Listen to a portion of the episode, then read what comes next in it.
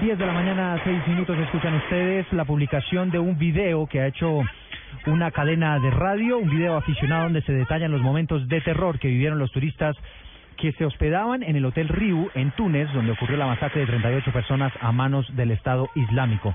La cadena hotelera española dice que aún está esperando el estado oficial de las víctimas de este atentado. Además, informa que los clientes heridos continúan en tratamiento en diversos hospitales y que solo uno de sus empleados afectados continúa también recibiendo atención médica. La empresa hotelera especifica que su prioridad es la coordinación con las autoridades tunecinas y la atención de los familiares de las víctimas y los clientes aún alojados en este hotel. El video de este ataque lo encuentra usted en segundos en blurradio.com.